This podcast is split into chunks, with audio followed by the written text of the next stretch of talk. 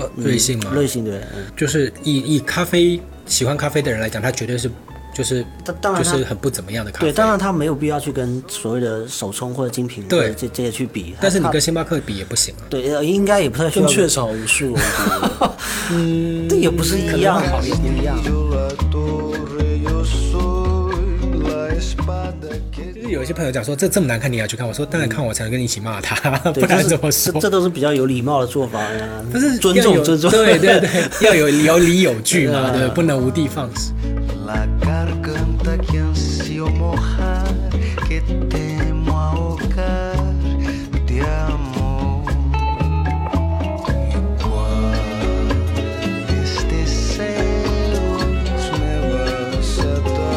Hello，大家好，欢迎收听黑熊电台，我是 Tommy。我先来介绍一下那个今天参加节目的两位嘉宾，一位是安东，Hello，大家好，Hello，我是阿亮。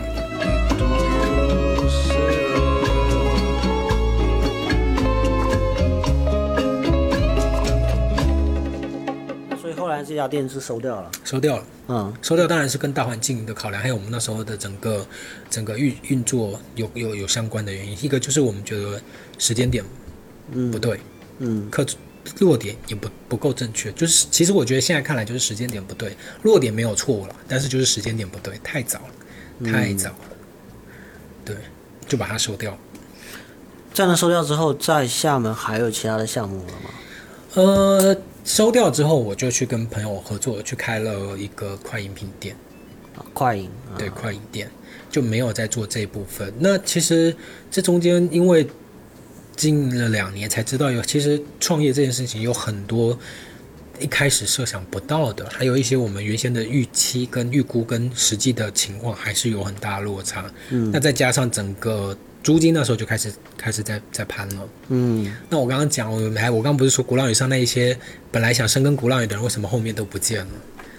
就是、就是租被赶走了，被被这对种高就是昂的个被这种租租金赶走，而且它变成是一种恶性的模式。就是如果你不用这种玩法，你就玩玩不下去。对你可能啊比如说你现在在鼓浪屿开家店，你也有生意哦，嗯可是呢，你可能没有特别赚钱。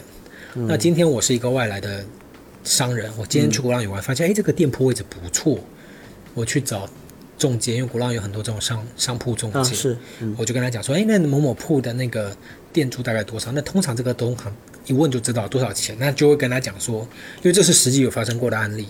嗯，他说你呢帮我联系房东，然后联完房东我就跟他讲说，他现在租你一个月租他嗯。七千，嗯。我跟你租一万二，嗯，违约金我帮你付，你跟他叫把那个把它收回来，租给我。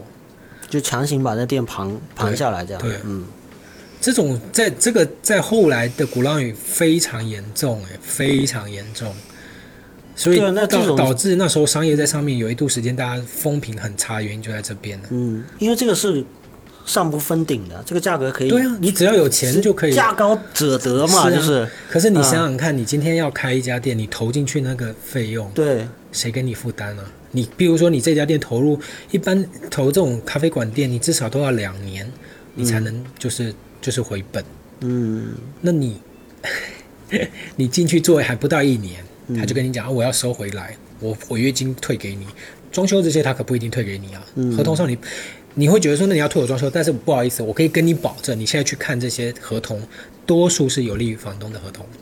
他给你做违约金的保证，就是在你的租金基础上，可能两个月、三个月，嗯。他不会去补偿你在这中间投入的这些装修费用啊，这些他都不管你的。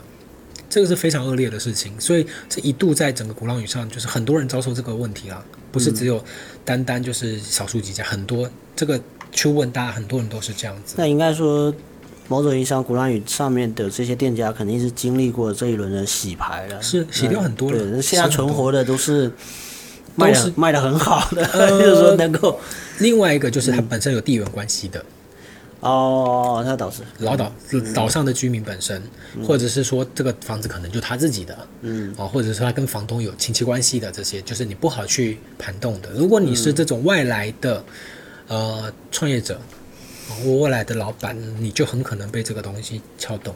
嗯这个其实是一个我们在讲说商业竞争中非常不好的一种示范。嗯，这导致你真的很难。你今天拿到这个点，你是你有曾经被这样对待，你拿到一个点的时候，你再重新做规划一个一个一个新起始的一个店铺的时候，你会想说，如果我要怎么去规避这种情况？那最快的方式就是我在被被恶性这个顶铺子的之前回收嘛。那你能做什么？就是短平快。就是大然后家我在这个里面的投入最好是少一点，越少越好，因为这样损失越小。对会把大家都赶到那个对哦另外那种那种方式去方式去做。那这个其实就很不好，因为作为消费者角度来讲，因为刚过去看都都很新颖，但实际体验起来就是非常不非常糟糕。嗯，对，那这个其实是我们一直很诟病的，但是好像、嗯我不知道啦，我是我看其实也还是在拔河，但是就是短平快的这一边还是比较比较吃吃香呢、希望做深耕，希望做长远的呢，也有，我觉得也有，但是比较数量还是相对的比较稀少。虽然说我们在看这些自媒体什么都会推荐啊，很多它的生活化或者是长远，但是我觉得如果真的去统计的时候，我觉得这这一波人其实是少数中的少数。相当少，因为它其实太难坚持，因为最终你要回到生存面的问题。嗯，这些我认为这些还能一直保持这样的因为，是因为它有一条很切确没有问题的活水在浇灌，所以他才能把他自己想做的这种纯心心意方面，或者是纯内心这一块的东西一直经营下去。嗯但他我认为他盈利不是在这一块，那这个就是很现实的问题。那你纯粹就是既要理想，既要梦想，既要照自己的意思来，然后又要符合现实的什，么都要，我那倒是也挺难的。对，也这样能成功的，我觉得那种案例应该非常少吧。嗯，以目前这种商业环境来看，也有点像我们常说的站着把钱挣了，然后挣的还是特别干净的钱，反正你什么都要，反正这个都都是理想状态，都是最完美的状态，但是就是会碰到能成功率太低。对对对，能成功率太低。嗯，所以其实鼓浪屿后来产生了一个限流，然后产生了很多，包括更改了这个登岛的地点，然后会造成很多的客流量，游主要是游客啦，对啊主要是游客，他他开始往曾厝垵和中山路那边去走，是然后又开始去重塑曾厝垵和中山路的这个这个面向店面的这种感觉，你发现那些店面也也出现这种。都从鼓浪屿迁过来了呀。中山路以前不是那些店的，对啊，对啊，现在那某某奶奶茶铺、某某馅饼铺都 都迁过来。对啊，对啊，原因是因为听说这个限流跟这个码码头的改变，好像对岛上的影响还是挺大的啦。对，因为呃，一个是没有那么方便行，前本地人也去的。最明显的就是，我经常会有外地的朋友来、嗯。来找来找找我的时候，他就给我提出来的，我明天要去鼓浪屿，我说我说不好意思，鼓浪屿不是你想去就能去真的。你不要以为是那个之之之前啊，是，你先去看看能不能申请上。我我我上一次有一个朋友，就是他，他是武夷山人，嗯，然后他的武夷山朋友很久没去厦门，然后他们两个呢就就说要，因为他那一段前之前在厦门待过，他说要帮我带你去厦门玩，他们两个就去了。那去厦门谁不去鼓浪屿？一定去鼓浪屿嘛。结果他就结果那个朋友来跟我抱怨，他说你知道吗？我现在在干嘛？我说。我说在干嘛？他说我现在在买票要去鼓浪屿。我说跑到东路还蛮远。他说对。他说重点不在这边。他说我十点去，你知道我买到几点的票吗？买到十二点的票。嗯，就是说，他说我这两个小时怎么办？我说我也没办法。我说你就去旁边西体那边喝喝咖啡什么的。后面我就问他，我说你怎么解决？他从中山路逛完，打了车去东渡买票，买了十二点十点到了嘛，排到十十点十点到，排到十点半买到票，买到十二点的票。嗯那中间两个小时怎么办？再坐车回来中山路嗯，逛一逛，吃完再时间点再过去。我想这个太折腾人了，就增。加了很多的负担。对啊，然后就就就很不方便、就。真正的挑战挑战了那件事情地陪的耐性，挑战 挑战鼓浪屿真正的吸引力，真的，就是真的。如果说这么难，你还是是想要去，厉害，这个导师真的是很重要，是。这个文化是确真的好，实是这样对子。但是，这你问安东啊，你现在还有有多大的意愿陪外地的朋友上岛了？几乎没有吧。如果没有给我开特殊通道的话，你可以走特殊通道啊，但是你朋朋友怎么办？就也通过我的朋友走特殊通道。太难那了那好吧，那也是比较，因为真的很尴尬。你像，因为他们本地居民是可以直接从轮渡过去的，是对不对？他不需要不怎么需要，而且费用不一样。对，那你你看，你说好，如果你外地朋友去到东渡就可以马上走，也就无所谓。可是不是啊？你看十点去，十二点才能走，那这个时间差很难去抓，太难安排了，就会导致大家就不愿意。就是如果不是外来的朋友很有热情，非得去不可，嗯，就是会下意识还是就避开。就是我们在中山路这边走到底，看遥望鼓浪屿看一看，那、入就好江宾了。馆上面遥望，对对对对那些非去不可的那些地标，其实比如说你去北京，你去了嘛，那些非去不可的，是。比如说天安门，比如说长城，可是你要想，天安门你不需要预约，如果要预约，你还愿意吗？这个就跟在南京的朋友一样，他说你要去中山陵哦，你真的要去中山陵哦。他说那我就带你到底下，你自己爬上去哦，我是不跟你爬上去哦。因为他说他每个到到南京的朋友就一定会月牙湖、中山陵啊，对不对？那他在中山陵要爬上去那么多阶，那一个放假，比如说暑假一来就可能一两两三波的朋友，他说那真的太辛苦了。长城也是。对啊，长城，如果你自己爬过一次的话，你绝对不会想再去第二次。是尤其是你还有如果别朋友来说想去，那你就自己去吧。真的，我就是我就我真的就是我很有诚意，但是我就只能陪你到这边。嗯。不然他说就说一个暑假爬陪陪朋友不来不同、不同批的朋友就爬三四次，嗯，太累人了。那所以一样的，鼓浪屿上也是这样子，所以嗯。它它调整过后，商业就会受波及。那当然，他申遗成功之后，我听说上面的商业管制啦也比以前严格，对。那就有一波，他就是就直直接就迁到了中山路来了。嗯，对，也许会越来越好，也不一定。就是听说会好一些。对，因为它没有那个快钱挣了，对对就是没有那么大的流量，是那我就要重新考虑我的商业的方式吧。对，你们可以再去讲课一下。可是这样子，因为你上去的人也少了呀。这从商业考量上来讲，但上去的都是是很想上去的那些人啊。他他不一定会想在那边听课嘛？我在想，哦，也是。，对，嗯鼓浪屿最漂亮的时间哈，嗯，我以我在那边在在这么久了，你鼓浪屿什么时候去最好？除夕的当天，除夕，除夕当天没人，大家都准备要过年了，嗯。你就除夕的白天去，那个鼓浪屿就像是你的，真的是像那也蛮神奇的。那除夕，那你除夕在鼓浪屿这个这个也没有啊，你你本地的人上去，或者是说外地朋友，因为现在其实我觉得现在年轻人在老非得在老家过年的那种氛围没有以前那么重，是。有的他可能在在过年前就出来旅游了，嗯，所以其实那个时候是还蛮蛮舒服的。其实也是我好像在某一期节目也有聊到这种所谓的错分的出行是很享受的一真的过程，就跟午夜时间的那个紫禁城，感觉就是你的，对对对对对对，天下都是我的对。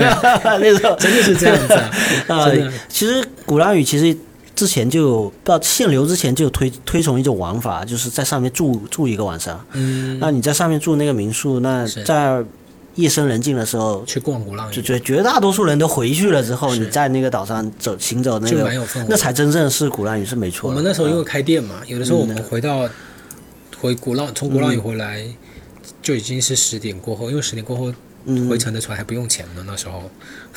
有有有这个 对啊，是吧？十点过后回程的船，我记得是不用钱。他就负责把把把把上面的送送回回来轮渡嗯码头啊，所以我们有时候就是八点多收拾收拾，八点我们是八点打烊，但有时候就是在那边自己喝咖啡聊天，然后逛一下，然后刚好十点从码头回来，所以那是很舒服的时候了。鼓浪屿那时候那会儿是真的很舒服，哎，我觉得其实还蛮有意思的，因为这种商业商商业对于一个景区的这种开发，你会觉得台湾在这部分有做的比较好的地方吗？就台湾的景点，就在我来讲，就我就觉得好像还比较克制，好像某种意义上，呃，它不会走向一种极端。我觉得这个跟它发展比较早，嗯就是走比较前面有关系。就是毕竟台湾的商业发展比较早期，所以你刚我们今天所说的这些问题，经其实历过。经历过，经历过，经历嗯。那大家也会反思嘛，因为一定会有不好的评价。我去到一个地方，一个热门景点就是被宰；去到一个热门景区回来就觉得，哎呀，太商业化。对，那大家就是负面评价，那大家就不用去了，是不用去，那你你他就那边就经营不下去 对重新洗牌一所以就是洗牌嘛。那那慢慢大家就是会开始会反思。那当然，我据说就是嗯在这个这要怎么讲，就是地方上它也有，就是希望能生根嗯在地的这些相关政策，所以呢，就是还是会吸引一些呃不愿意北漂的。嗯不愿意到大城市工作的人，他提供了相对他把一些工，或者说他在大城市待腻的人，嗯他想把一些商业概念或者商业的新新新想法带回到他的家乡，做做在地的这种开花结果也有。那这个这个要时间，但是随着这些年这样子下来，开始有一些成效。开始确实开始有一些成效，那这一点是比这边好一点。那我也是往这边之后也是往这个方向，我认为也是会往这个方向走，因为你没办法不往这个方向走啊。嗯你不往这个方向走，最后就是会大家就觉得，哎，这个就像现在的曾厝垵就好了。嗯请问我到底去曾厝垵看什么？嗯，其实真的没什么可看。看大鱿鱼吗？嗯，大鱿鱼我在中国其他什么景点我看不到。哎，呃，真的我不知道曾厝垵你要看什么啊？我觉得这个点也蛮，就是五一前我去了一趟嘛，珍珠嗯，然后我就是觉得，就是我很纳闷这么一件事情，而且那段时间是罗志祥小猪罗志祥出事的那段时间，然后呢？珍珠港里面有一家转角遇到爱人葛阿坚，然后呢？那上面有罗志祥的海报嘛，哦，因为他他那时候那他就把海报撕掉，然后做了一个姿态，然后对游客就拍这拍视频嘛，是。然后就是嗯，老老娘怒了，你是你这个艺人这个口碑不好，我嗯，还把你那个，然后我就突然想到说，那人家艺人帮你带流量的时候，你有没有给他那个广告费啊？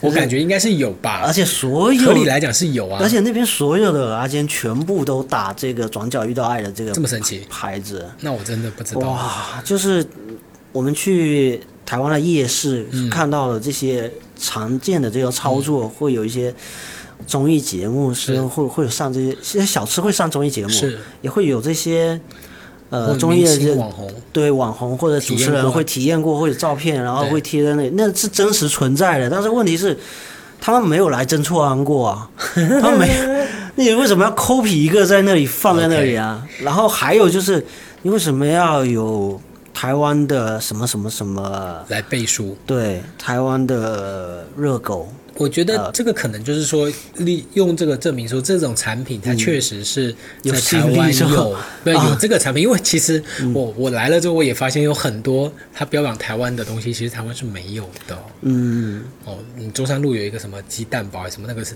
我在台湾没见过的，嗯，但 但是是它也打台我就湾。我就硬打上台湾两个字，所以嗯。后面才会可能才会有，就说有人讲说这个不是或什么，因为在厦门的台湾人实在是太多了，其实这也蛮正常的，不是美国人说吃那个宫保鸡丁，还是说那个左宗棠鸡？这个 左左宗棠鸡这份鸡是那个 我们 中国是没有的，所以这个这就是异域的一个是是是是自由发挥的空间真的真的吧？是这样子啊，就好比什么很多啦，也不单单只有只是两岸这边，你像我们跟其他地方的那些菜，他觉得不对啊，这个我们什么山东杂粮煎饼，啊，是然后说对，在他们那边就不是那个样子的。对对，它有煎饼，但不是这个样子的东西，所以这个就是有区域上的区别了。嗯对，那可能就是说，因为有这种质疑或什么，他就想说，为了要更确保这种真实性，我就会用这种来对，加一种是无中生有，就是没有的东西你变成有；一种是其实是对方有了，你只是做一个山寨和口语。嗯我觉得那就后者来讲，它是更无聊一点。可是嗯有的人可能没有体验，对他来讲，我没有体验过，然后我也没有机会到别的地方体验。那既然这边有，我在这边体验，我觉得合理啊。嗯，呃，我很想好奇的问一下，就是在台湾的景点也会像鼓浪屿这样子，在地摊上面卖手工皂和凤梨酥吗？也有哎、但是不会那么粗糙吧？所以这个是在台湾它是有源头的。我跟你讲哦，就是很多产品现在它很多，尤其在厦门很多东西，它观念跟产品是从从台湾过来，这个是不可否认的。嗯嗯，但是它的制成或是它的原料是不是就等同于那边？那不一定。但是你像手工皂这个东西，确实是从台湾那边先起来的。它它因为它开始有一些，呃，这个跟环保概念跟健康概念的这种开始风行有关系。那有的就是开始讲，就是你可以在自家生产，你不需要一定要花花昂贵的价格去买这些知名品牌的这些护肤保养清洁的东西。那所以是有这样的一个风气，而且这个不是一年两年形成，它其实是一个长时间，可能超过五年以上。其实，在大陆也挺长其实也挺长时间了，就是有好几年前就开始在有人在诉求这个。对对手工皂，而且我觉得它有一定的社交属性和社群的。这个是这样子的，因为手工皂它确实，我们那时候的想法，为什么？因为这个产品为什么会在那边有？原因是因为它送礼的时候，你你咖啡，我们咖啡里面最大的问题是什么？就是你怎么附加，就增加所谓的附加价值。除了你在店消费的这一这个产品之外，你怎么增加附加价值？嗯最好的方法就是你要有东西可以给他 take out，嗯，对吧？那你随行杯，对，但这是一种嘛，但是这个还是就是他当下就得解决掉的东西。你有什么东西能长远性他回来购买？最多还是伴手礼吧。那么伴手礼的产品里面，你就要去区隔，你要去想。那我们就为什么说手工皂是一个很简单？所以首先是因为大家很多人他不能理解这个东西为什么这么昂贵。嗯那这个诉求哦，讲到这个，我有想到为什么手工皂后来在台湾流行，因为有一段时期在台湾的那个妇女癌症排名第一是乳癌、乳腺癌，乳腺癌。哦为什么？因为科学家研究发现，就是在乳乳腺这个就是检测当中，他发现有一种化学添加剂。嗯，那这个东西，其实添加剂在我们日常生活中什么里面最常出现？洗护用品，沐浴露中。嗯，对，那因为方便嘛，所以从小后来以前早期都是肥皂，后来这个东西出现之后，大家都用这个东西。但是他从小用到大，因为他们发现这个问题，以前早期乳腺癌都是中年甚至更年期以后的妇女才会产生，但是这个年龄层有下降。那他们这个专家去研究追踪，就发现理论是来自于这个小孩子现在从小就在用这个东西，他透过皮肤长期积累到体内，然后产生这样的病变，所以就会有一波的人开始做诉求，要么所以你会看现在很多。现在，但这个概念一旦被提出来之后，你就发现有很多沐浴露它也开始调整它的成分了，不含像是不含硅油、不含什么防腐剂这一些的也有。那在这之前还没有大厂还没做改变之前，那就有开始做健康诉求的人出来，回来做手工皂。为什么做手工皂？因为它你所有的材料都是天然的，它不是化学添加类的。嗯，哦，那就是这样子，有这样的这种分支出现也。是人类发展的一个阶段嘛，就是到一定程度的时候，它就是自然会去追求那些因为更天然的东西，健康需求嘛，包括嗯天然硬朗的这个服装，是就是在就是在前几年才开始就是又又又有人提，然后就是在这。更早之前，大家就已经把它抛到历史的这个 这叫什么？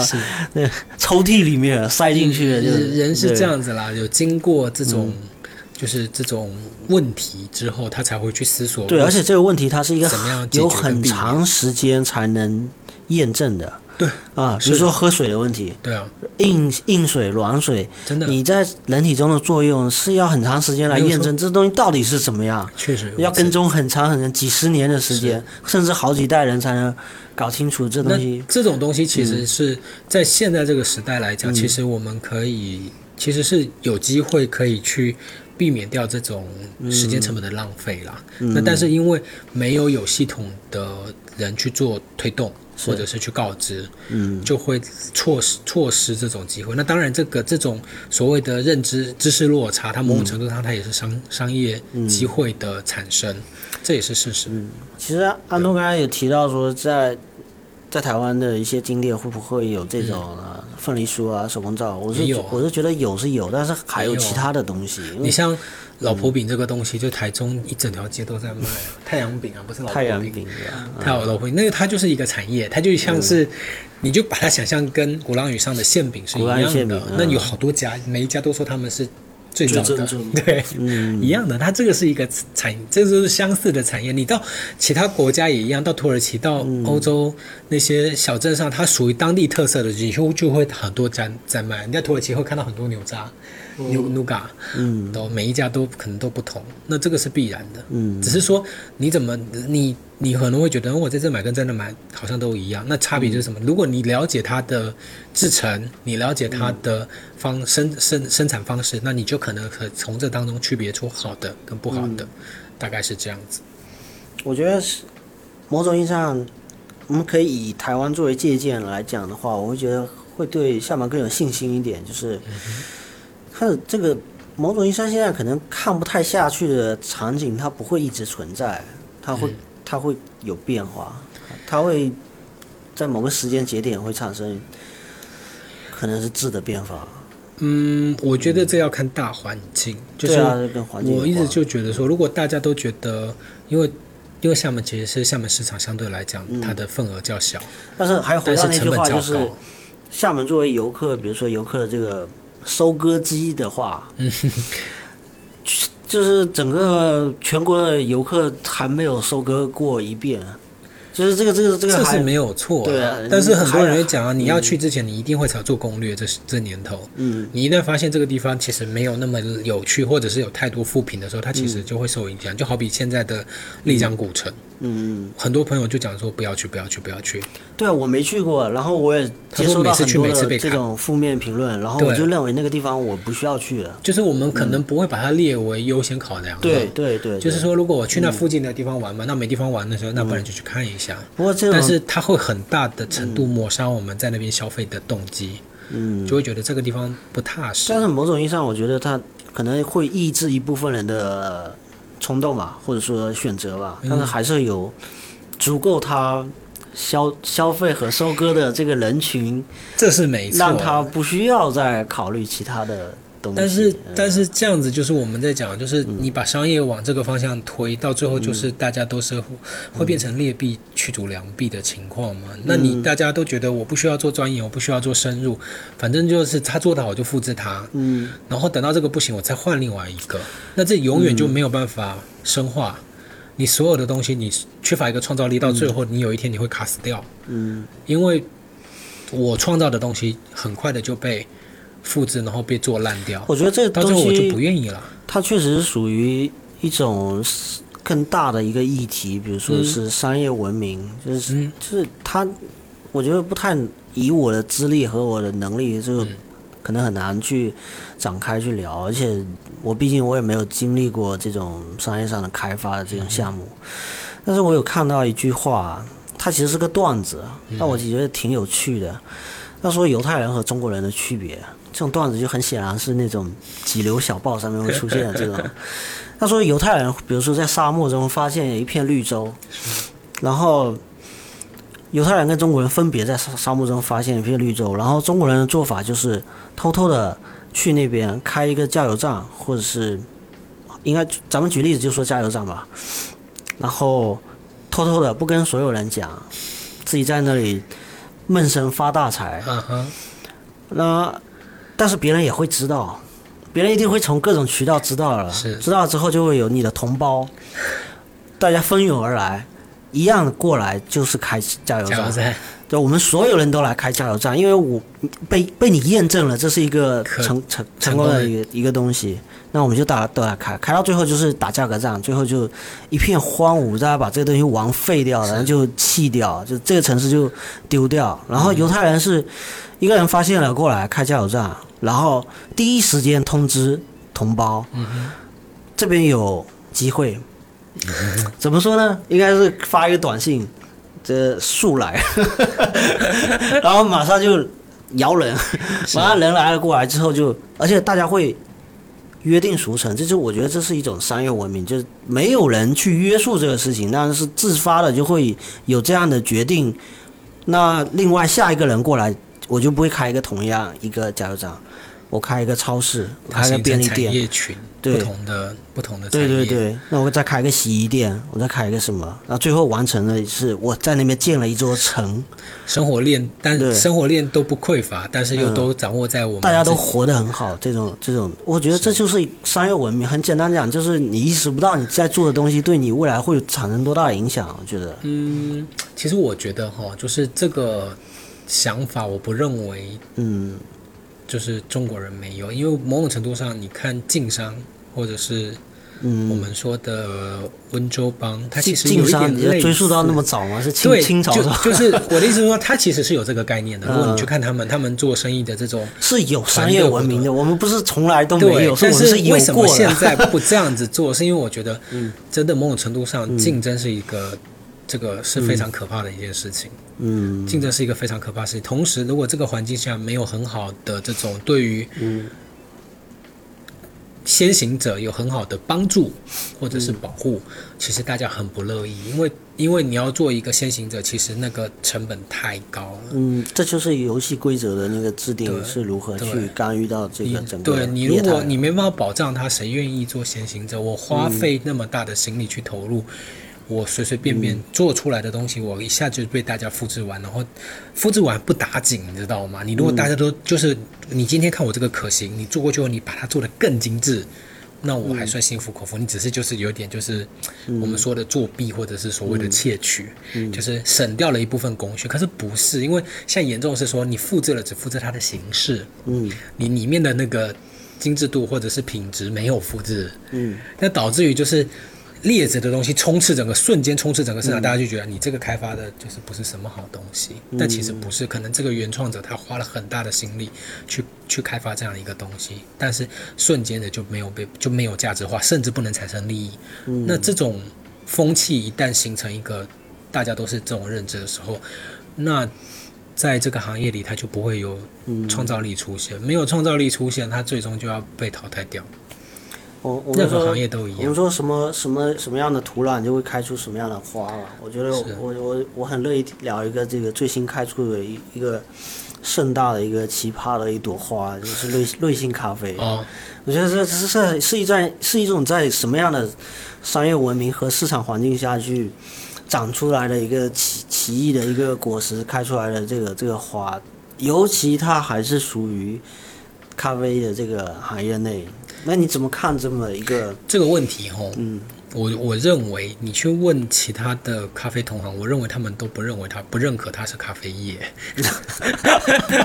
首先就排除了是吧？真的不在我的在队伍里。在在他一开始的时候，我们就是从他的业态分析，我们就觉得他是他是拿着咖啡名目在做融资，嗯从一开始我们就知道的。就是你真的咖啡同行，你去看，就是他从一开始我们就觉得，他哪怕他自己标榜他要跟星巴克较劲，他要成为成为东方的星巴克，其实你真的同业人同业的同行去看他去体验的过程，就知道他不是在做咖啡啊。嗯因为你在咖啡的内核的诉求一点都没有，你只有便宜，嗯。然后你只有符合大众可以接受的口味。那换句话说，它的便宜是那种所谓的互联网模式，互联网模式就是对，因为它像其实滴滴打车，我们可以看得出它是非常快的速度在扩张。嗯。那这种模式，其实在这之前还有一个一个产业也是想走这一套，结果也没起来，嗯，叫咖啡陪你。咖啡陪你，我我好像没有这个韩国回来注册，他最早也是在厦门，然后我们那时候还特意去听了他的加盟说明会，嗯。然后听完我就发现不对，这也不是做咖啡的，这也是要搞融资，真的不是。今天这个讲这个话是真的，我没有去听完，然后就发现不对，这也是要搞融资。哦对，因为在整个与会过程，他不是跟你考讲讲述他的产品优势，不是告诉你他的营业特点，他全部在告诉你他的整个组织架构要怎么扩张。就是告诉你投多少钱，他你占多，少股，他占多少股，讲重点最啊，就是投资股票上市投。资回报率啊，对，他就但是给这些来，但是对啊，产产业的加盟不是这样子，你要给加盟者或者是要投入的股东，你是要告诉他你的优势，嗯你比别人好好在什么地方，你跟别人同行之间你怎么去竞争，嗯遇到这个其实才是真正投投资人就是。行业内投资人会关注的点，但是我在与会的过程中，我发现他并没有在这上面做侧重。嗯，他一直在告诉你他的模式多成功，他有多少家店，他的规模会之后会多庞大。嗯，那我就觉得不对，这个不是不是在做这个东西而，且其实那那就撇开来，它这个不算咖啡。那其实你喝过吧？肯定喝过。我有个坏习惯，就是我要骂骂哪个东西好喝不好喝之前，我一定要去试完，因为试完不好喝，我就可以真正讲，因为我试过，真的不好喝。对对对对对，我们掏过钱的这个对是，们我是以消费者角度去体验过对的。对对对，这跟我们看电影是一样的，就是这电影一定要我我看过之后才能好好的骂。对对对对对对对，真的真的嗯，就是有一些朋友讲说这这么难看你也要去看，我说当然看我才能跟你一起骂他，不，然怎么说这？这都是比较有礼貌的做法呀。不是尊重尊重。对对对，要有有理有据嘛，嗯对，不能无的放矢。嗯，对，那那所以你是觉得怎么样？口味是什么样的？你说瑞幸吗？瑞幸对，嗯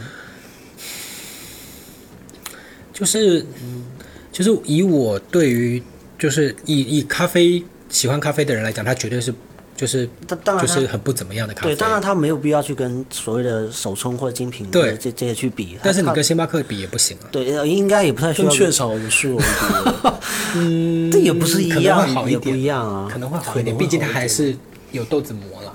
嗯，对。但是就我会觉得，就是说嗯这样的产品品质，然后如果在没有这个优惠的助推下，其实我可能不会选择它。嗯，对，就是这个原因，就是说它的性价比就，这也是很多消费者他秉承的概念，就是如如果你不打折，我或者你没有劝，我就我就不会。，我那时候一开始就讲我说这个没有办法跟星没有办法对星巴克产生威胁，原因是因为它的品质离离这个还很遥远。但他一开始还是讲了一个很好的故事，也是他为什么在美国上市，然后他为什么前期能够一飞冲天，因为他讲了一个很好的故事，他讲了一个灌灌木丛的一个一个一个法则，然后一个商业的规则。如果说星巴克它的体量没有达到那么大的话，我做老二我也可以达到很大的一个体量，它是一个垂下来的一个一个结构。那时候嗯听咖啡陪你的时候，他就讲了，我们咖啡陪你是在韩国注册的嗯品牌。他说在韩国我们有九百家分店，超过韩国星巴克三百家，韩国只有六百多家，他们有九百多家。嗯然后听完我就觉得，嗯，你这个论述有一个小小的盲点，原因是什么？就是我想知道你这六百九百多家的营业额有没有超过人家六百多家的营业额？嗯，就你你是比人家多，你但是你数量不进人，你数量是比人家多，那你有没有赚钱？？对对对。对你跟我讲这个，你可能唬一些人，唬一些人唬得住，但你唬真的唬真的投资人或同行，你其实人家一问就是就是知道你没有讲到吉普点上。对，其实刚其实当时瑞幸还有一个说法就是，因为中国没有那么多人，就所谓的潜在的消费，潜在没有被尚未被开开发发出来的咖啡喝咖啡的人群，但其实这些人群是被。一旦很大程度上，他是可能永远不会转变，他是就是喝茶的人群，可能是啊是啊它就放在那里。但是你在算数据的时候，你在给投资人看的时候，你就这个人数都框进去，可以告诉你多少个亿，这些人都是可以被转变为这个中国市场的魅力就在这个地方，因为它基数真的太大。对，。我就跟你讲这个基数，你你自己看，就是。是但其实有些人永永远不会转转变的，就或者有些人就是看你便宜来年轻的时候最常听到对中国大陆市场的描述就是，嗯。如果一你去你能把一块钱东西卖给全中国人，一人买一个，你就是亿万富翁。嗯，对，就是一个口香糖一块钱，你只要每个人都给你买一个，你就是十四万、十四亿的富翁。哦，这也是事实啊，没有错啊。但是问题是，这个想法讲的很简单，但是执行起来没有那么 easy 啊。嗯，但但是这也是这个市场的魅力所在，因为就是它确实就是这么直白的告诉你如果你做到方便面那个嗯成功的等级，嗯，是真的是几乎每一个中国人都吃过。但是我是这么想的，对了，但是我们在讲说，就对企业的永续经营来讲，这个都还有待商榷。为什么？你说，即便方便面嘛，康师傅跟、康师傅也还有个统一跟他打对台、啊，对 对吧？嗯这就算了。现在随着这个外卖的便捷性出来后，我发现泡面市场萎缩的很严重啊。是，对啊，嗯，所以但是他至少登顶过。啊，对了对了，那这个不可否认的，这是不可否认就。是就是就是当年你们在台湾的那种传说，我可以把这一个一个卖给多少个人，然后是就他曾经达到过这样的数量级。但是这个有时间点跟机会点的问嗯题。你现在在草创一个泡面品牌，你有办法做到这样，我表示我我打问号，一定不是泡面了，这个可能是对，那那你就换换产品了，手工皂什么那就不一样啊，那意义就不同。我的意思就是说，这个有它先进先进厂的优势，因为在那个时间点、那个机会下，没有太多的竞争，所以它可以铺，然后也有市场也有这个需求，所以它能扩张到这样的份额。但是如果说换个角度是到今天这种时间点，你再进场的话，是不是就也也能做到这样？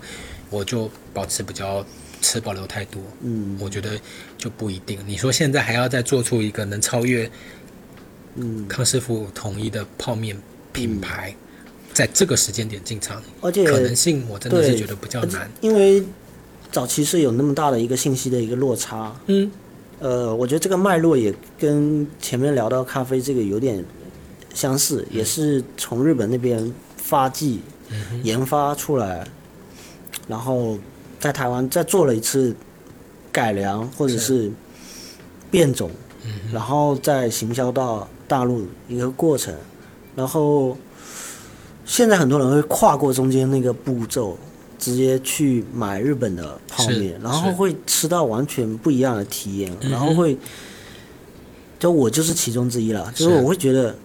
我之前吃的那些泡面，是我走了挺大的一个弯路，可是你不觉得这是必不可免的弯路吗？这应该是不可避免的然后我真的对对，啊。我真的吃到日本泡面的时候，我才想到哦，原来是，原来这才是泡面、啊，嗯泡面是这样的口味啊，而且其实它真正是，我觉得它核心是它在模仿，它真正是意义上是在模仿那个现端出来现做的面的口味，嗯而回过头去想当年的康师傅和统一这这这一类的方便面，我觉得它的那种改良跟变种，其实它做出来，就是我个人的观点啊，我觉得它做出来是，它没有模仿一个一碗面从家里面那个锅端出来的真实的味道，而是他自己又创造了一个味道，他用各种的添加剂和各种的那个配比，是然后那种嗯。哎，那叫什么什么什么面啊？就是就是油炸油炸面油炸面，对对所造成的那个那小，他创造了一个口味，嗯而这个口味在很多人脑海里面一直形成记忆。形成记忆，甚至现在很多很多人真的有时候还是希望回过头来再吃一口，哦吃一下，那这个会有啊。有的时候我们也讲啊，食物就是记忆啊。有的时候就是离开一个地方很久，你会很怀念一个食物，觉得嗯它很美味，但是你真的再回去吃的时候，发现哎，好像跟以前不大一样。但其实有的时候它是因为它含带当下当时的一些情感在里面。嗯但不单单，当然也有是真的是味道变的啦，也有啦。嗯但是很多的时候它就是记忆点，你觉得它很好吃或什么的，为什么会有这种说法？是因为以前在台湾有时候就讲凤梨酥，嗯哼，讲凤梨酥，那时候就是也是朋友他们在讲，就说某某哪一家比我们常吃的那一家更好吃，说非常棒，超棒的。嗯然后我爸就跟他讲说，我说这种东西用真的没有用，就是在那边用嘴巴变没有用，嗯买回来，我们自己常吃的两两家、三家放在这边切开。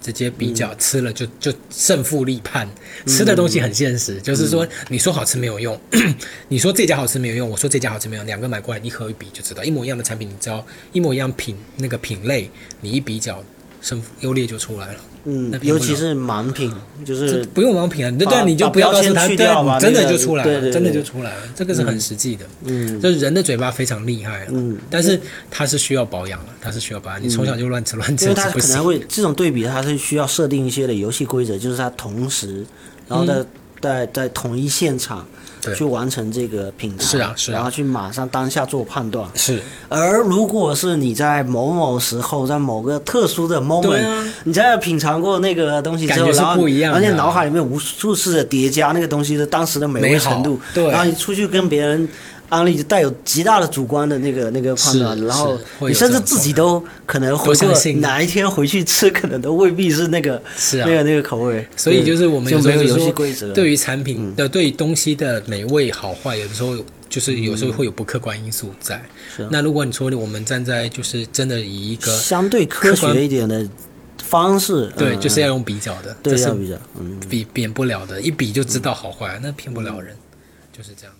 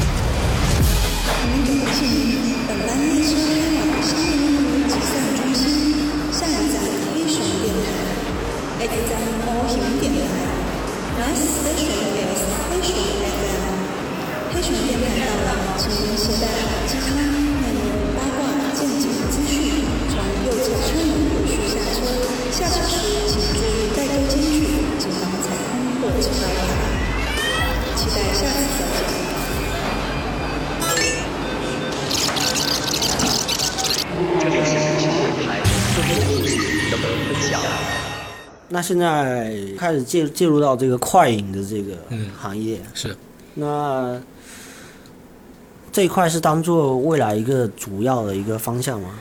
对，因为我们分析了整个市场以及整个经济的形势，嗯。我们觉得多数的人，包括因为我们考量到还是要可复制性嘛，嗯。然后因为还是有一些，我们还是有一些我们坚持的理念在里面，叫做就是健康天然的这一部分，不管在当初做咖啡馆的时候，或是到今天为止，没有没有教育了吗？这一次，呃，没有那么深刻，不是没有，也有，但是没有那么深刻，因为我们没有太多的跟顾客的这种长时间接触，所以他的这个生化不需等一下，要等一下，等一下，其实快饮它是不是又回到了，就是他你们进入到现在快饮的这个市场，是你们当时觉得那个地方是做的不对的那种方式？就我讲的，我们后来分析，我觉得你要运营一家咖啡馆到盈利、产生效益，投入的那个成本跟时间，我把这个拿来经营另外一个事业体所赚来的收益来维持这样子，那我肯定觉得，嗯嗯，这样做会更合适。嗯哦，就是同样投放这样的成本，你做这样子做一个咖啡馆去熬它，熬到它能能能独自运营，其实它是要很大的时间投入，那时间跟成本投入，嗯。那这个投入你如果转向去做另外一个产业的注入，它可能可以更快的生根发芽。那生根发芽、开花结果之后，你再把这里面多余的来做这件事情，它反而会更快速，而且可以更持续性的做得更好，因为你没有这个运营的压力，嗯，是这样子的想法。也。就是说，我们需要一些现金的奶牛差不多，啊，来存续而且是这些理想主义的这些东西。对，因为、嗯因为是这样子哈，咖啡馆这部分的理想推动呢，它其实其实它不容易被复制，原因是因为不是每个人他都是嗯跟你同样的想法。我说的这个每个人是指愿意投入你的团队的人，不管是投资者也好，或者是伙伴也好，他不竟然认为一定要这么做。所以在这种情况下，你要确保你这种理想性的时候，最好的方法是你少掉更多的外力干扰。嗯那你但是你又要能运营它，那最好的方式是你有其他的活源那个源泉能注入嘛，所以你一定要先有一个能长期发展的事业体，才有办法额外去做这个事情。这是我们后来对这个市场就是的判断，原因是因为目前看来还不够足以成熟去撑这么一个店，可能在上海、嗯。广州、嗯。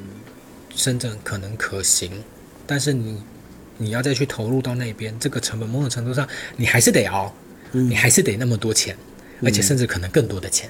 嗯。那同样的，你要花这样的成本，你如果再去做一个比较容易开花结果，你回的回报率之外，再去做这些还是会比较轻松，嗯。而且会比较能把控它的你要的那种效果。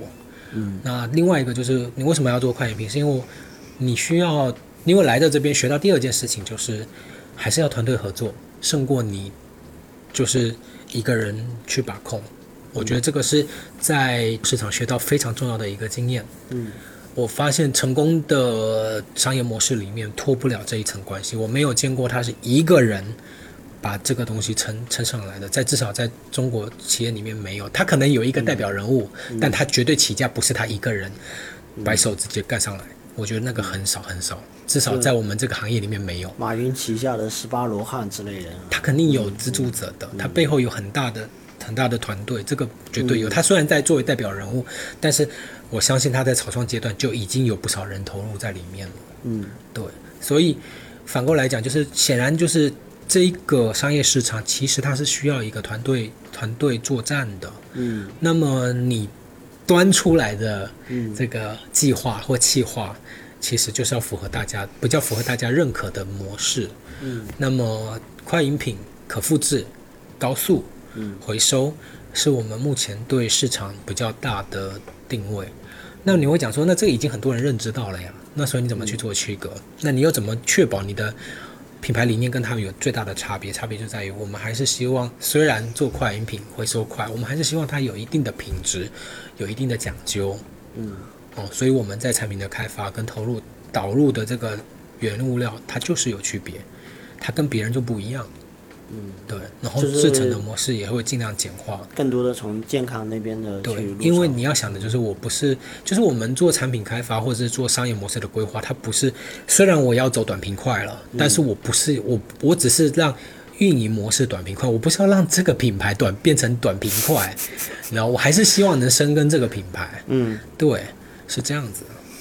因为这个这个进入在现在进入这个市场，就是也是让我蛮好奇的，确实是这个市场好像已经是，我觉得已经是选手非常多啊，就是这个赛赛道里面是 各种打法也是层出不穷啊，我觉就是得这个，你要另辟蹊径嘛。嗯，那该怎么说呢？而且很有意思的一点就是，比如说去台湾的时候会看到，台湾本身就是一个饮品市场非常是啊，丰富的一个是啊，，是啊，是啊。是因为台湾很热还是怎么着呢？就是我觉得也挺其实一窝蜂现象，台湾人也蛮蛮常干这种事情的啊，就是一个东西爆红，就一堆人会会一窝蜂。这个我觉得很，就是从以前就很习惯了。从饮品奶茶，可能奶茶还算是饮品中的一个分支，对它又是在奶茶里面又细分出了，又开出各种各样的花，嗯，那饮品回归到饮品本身，呃，也是各种百百花齐放的一个一个是状态。那我原我原原来我也挺挺疑问这个事情的，我说为什么去比如说 Seven 或者是去去一个便利店里面，也有饮料，那种饮料也是，哇，那好几个柜，七八个柜，然后大概恨不得上百种的这个 各种饮料、各种功能，补充你任何的需求需求的，的饮料以，任何一种运动方式去补充的，甚至骑自行车，自行车有专门自行车补补充你的电解质和各种 功能性的饮料，我觉得太奇怪，太太细了，就那个那个他那个需求点已经细到非常的那个，我我觉得到底是怎么回事？然后有人说。日本就是这样的啊，是啊，日本也是这样的，不是是日本曾经就是这样的。对，因为他把它细化嘛。嗯，那某种程度上是这样子，我们我刚刚在讲了，因为虽然它是便利店，但是我一直在讲，就是这些它其实还是服务业，又是它服务业，它还是服务业。嗯它它虽然是提供你饮料，但其实它为什么把它细化？是因为我要告诉你，我可以把这个我帮你设想的非常周全。这个设想的本质就是服务业的代表，嗯你懂吗？你今天需要一个功能性饮料，但是你的功，你今天需要一个，比如说你要补充电解质，那你是什么？为什么需要补充电解质？我去帮你设想这个背后的哪一种电解质？你知道吗？那那这个这种想法跟这种考量，其实它是服务业细化跟精致化的一个主要动力。嗯那所以为什么会产品会变得这么多元或这么细致，也是原因源自于这个。那为什么会需要这么做？是因为有竞争啊，嗯有竞争啊。那竞争的同时，就是我功能性规划多的同时，我还会激起好奇心，哦，购买欲，哦，它它这是是一个相辅相成的，它是一个相辅相成。对，而且这个竞争其实也会导致有些本身这些产品线它也是自自然带有它的生命期嘛，嗯就是不不是哪一个产品它可能就那一款产品可以打天下的打十几年几十年的，几乎是它的最后出会出现一些状况，或者是它自己也有去变化，就是我们在想说商业成功的商业模式，这个到底怎么样算是成功？你说可口可乐吧，嗯它就一种，当然那些零度呢，但是它的主轴它就是能销全球，这是它厉害的地方。就是为什么它能，别人为什么不能？嗯哦还有另外一个养乐多，嗯它也是一个东西，销全球。怎么？它当然也是因为随着时代进步，它也开始推出一个什么呃低糖的版本。也有，但是就是就是很厉害的是，我们不得不佩服，就是他用什么方法去行销它，导致于让这个产品能力，就是你不能说它很火，但是它很长寿，它非常的长寿，从你的小时候喝到你的孩子长大，这个是非常不。就是很值得探讨，他们怎么去运作，怎么让这个品牌不断的在被认知，不断的在被接续。其实这是很多现在饮料店，或者是说不要讲饮料店，是产品做不到的。我曾经也看过一个纪录片，是讲可口可乐跟百事可乐之间的那种战争啊，然后包括可口可乐之前也走过一段弯路，是它的成分、它的配方曾经改过一次。百事可乐曾经做过一个，跟某种意义上我是百事可乐的粉丝啊，就是他他曾经做过一次 一个臭不要脸的一个呃实验，然后把这实验拍成一个广告，就是盲品。他心机，他去做这种盲品，然后你某种意义上，我觉得这已经是违规的这种行为。你就是可口可乐跟百事可乐到底谁好喝？我们在大街上找盲品，然后百分之九十、百分之八十的人就是认为我百事好喝，就喝完之后看背后标签，好，这是这是百事，然后还做成广告片，反复在美国大街小巷滚动播放。是，哇，可口可乐高层气到跳脚，气到就是要崩溃，然后产生了一个 idea，就是我们去改良一下，因为这东西是科学实验，是。他这个实验不是演员，他是真的在路边做盲品测试，实况就是录，然后可口可乐也认了这个结果他，我认了，OK，是你赢了，嗯你赢了，赢了之后我反思我自己，我的口感就是一开始进来的时候，我的口感跟你是有有差别的，嗯我会被你打败，那我们就要研究一下，我们调整我。们把这祖宗传给我们这个配方，我们稍微改一，改改改一下，完了，哇，那个是灾难性的，就会造成一个大型的暴动。是所以你要你要不改改改下去，我就把你公司给炸了这种。那后来又把口味再改回去你。觉得问题出在哪里？我觉得嗯我我觉得问题出在什么？其实这个取样本身就是很技巧的，原因是什么？因为我们所谓的忠实粉丝，他其实是、嗯是少数，不管是百事的或者是可口可乐，就是那种铁粉，就是能嗯清楚辨别两者不同的那种，其实是很那个数量是相对于中间这一种群体嗯是少数。所以他取样的时候，他一定会取到这中间这种他没有办法明确辨别的。嗯但是实际上就是当他喝到两者区别的时候，他还是就是会有自己取舍对，。其实这个实验，你说它有他有一些做一些手段是可以做，对啊可以做。，它其实有一个误区。我挑选的年龄年龄段，嗯我说啊，有些年龄段是他会更偏爱这个更甜一点，或者是这个他对糖分会更敏感一点，是这些这些。呃，或者压根他就不一定是可乐的爱好者，嗯是。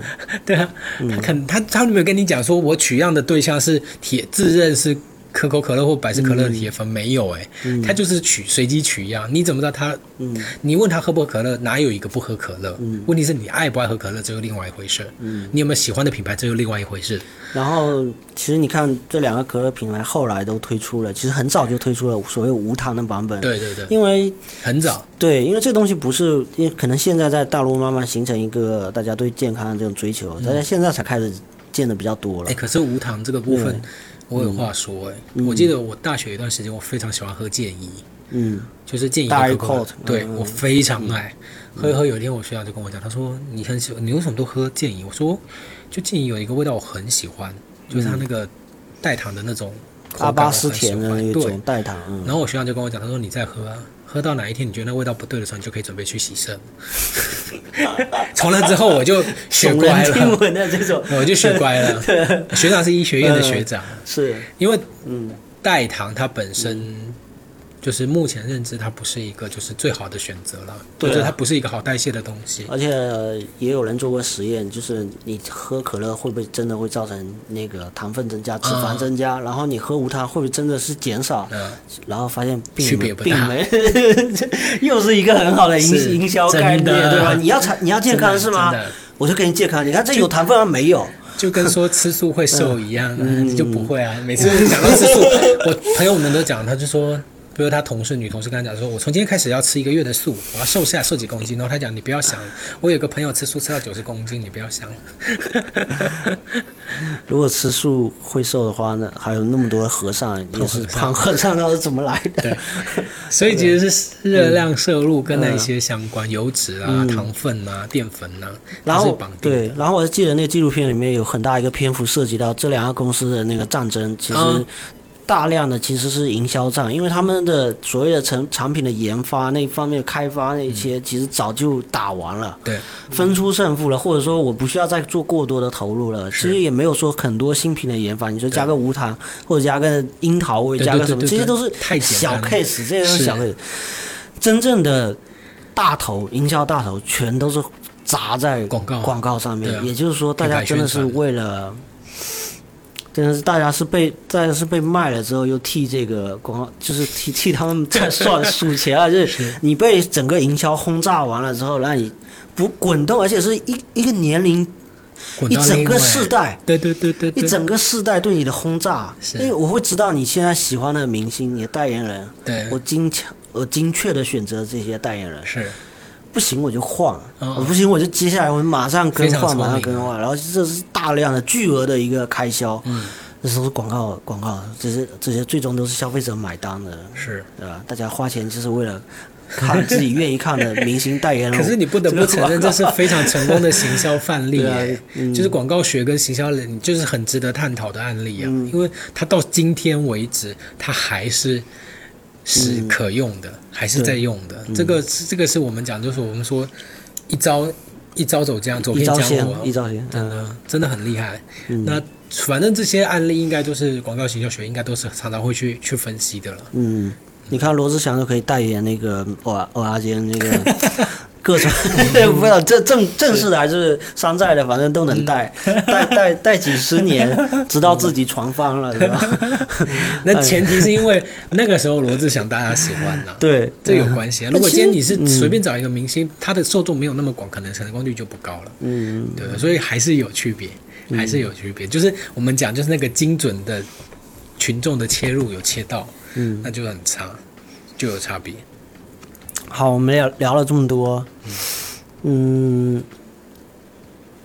最后一个环节啊，就你未来有可能回台湾还是怎样，就是好像有不太确定的一个因素吧，或者是短期之之内。是目最近是有一个回去的计划，嗯但是饮品这这个计划是确定是要推推动的，推动，这个是没有没有没有搁置啊。嗯，目前是没有搁置的想法，就是比较不巧，因为本来嗯在嗯在云南那边有店铺，嗯，对，那刚好就是今年疫情的关系，就刚好过年这个期间它是没有办法开业的，嗯。那就因为这样而延档，会会造成整个推动的计划会往后顺延，嗯。是必不可免的，对。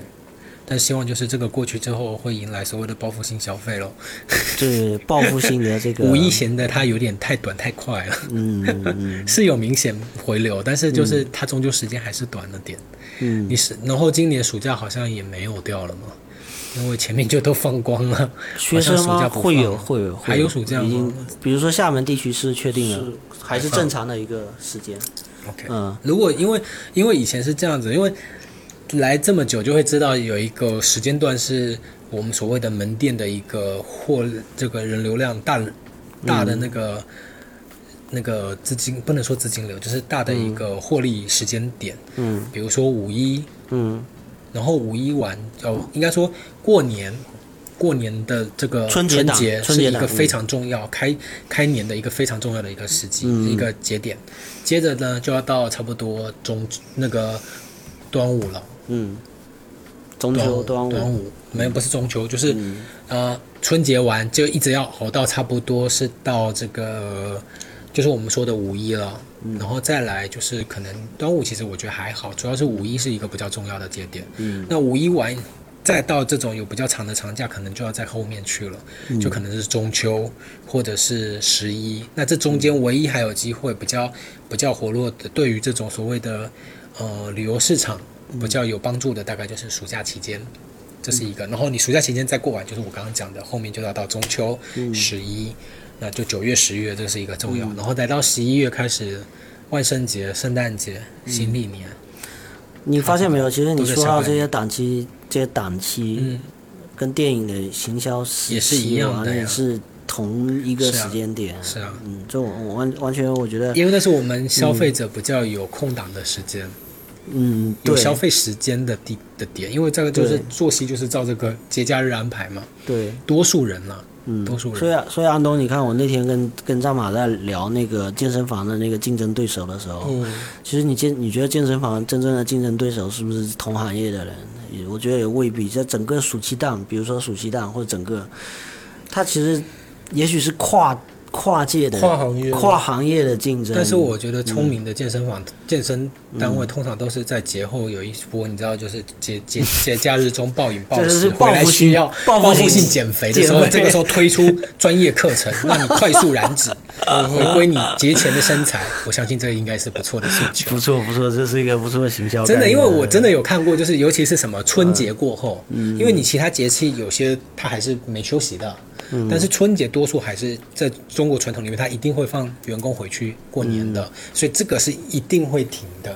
所以就我常常看，就是春节完后的那种健身房办卡的活动啊，就是春节又长了几公斤，赶紧来我们这边怎么怎么啦啦这种的很多我。觉得对健身房这一类的，尤其是所谓的呃一年之计在于春嘛，嗯就是有很多人会在春节那个中断休息的时间是，思考人生。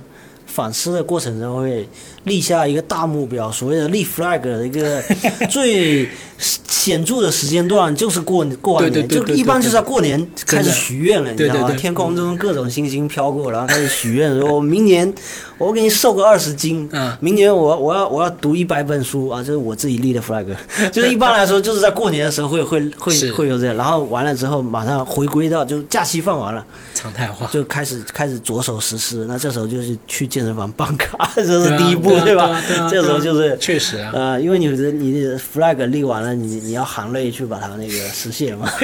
那接着就看坚持度啊，对再来就看坚持度。那到了年终就发现，哎呀，怎么完成才一一二半？三四三二节，就可能最后就就就后面就发现一百本好不好？算了一下啊，十八，连二十都没有。会啦，有时候就是人都是这样子啊。我觉得人大部分都会有在在在这种就是自我期许跟自我堕落之间做一种做一种拔河，是会会有这种情形。嗯好，那我们就嗯，大概先聊这么多吧。好我觉得也是很开心今天晚上的一个聊天。辛苦你们特别跑了一趟，嗯，不辛苦啊，好遥远吃了一顿，那接着我们就可以去吃夜宵了。嗯对，然后也希望下一次再有什么时间再。嗯，对，如果去厦门在一起，过几天了，过一段时间，可能没有几天了，还要还要再多几天。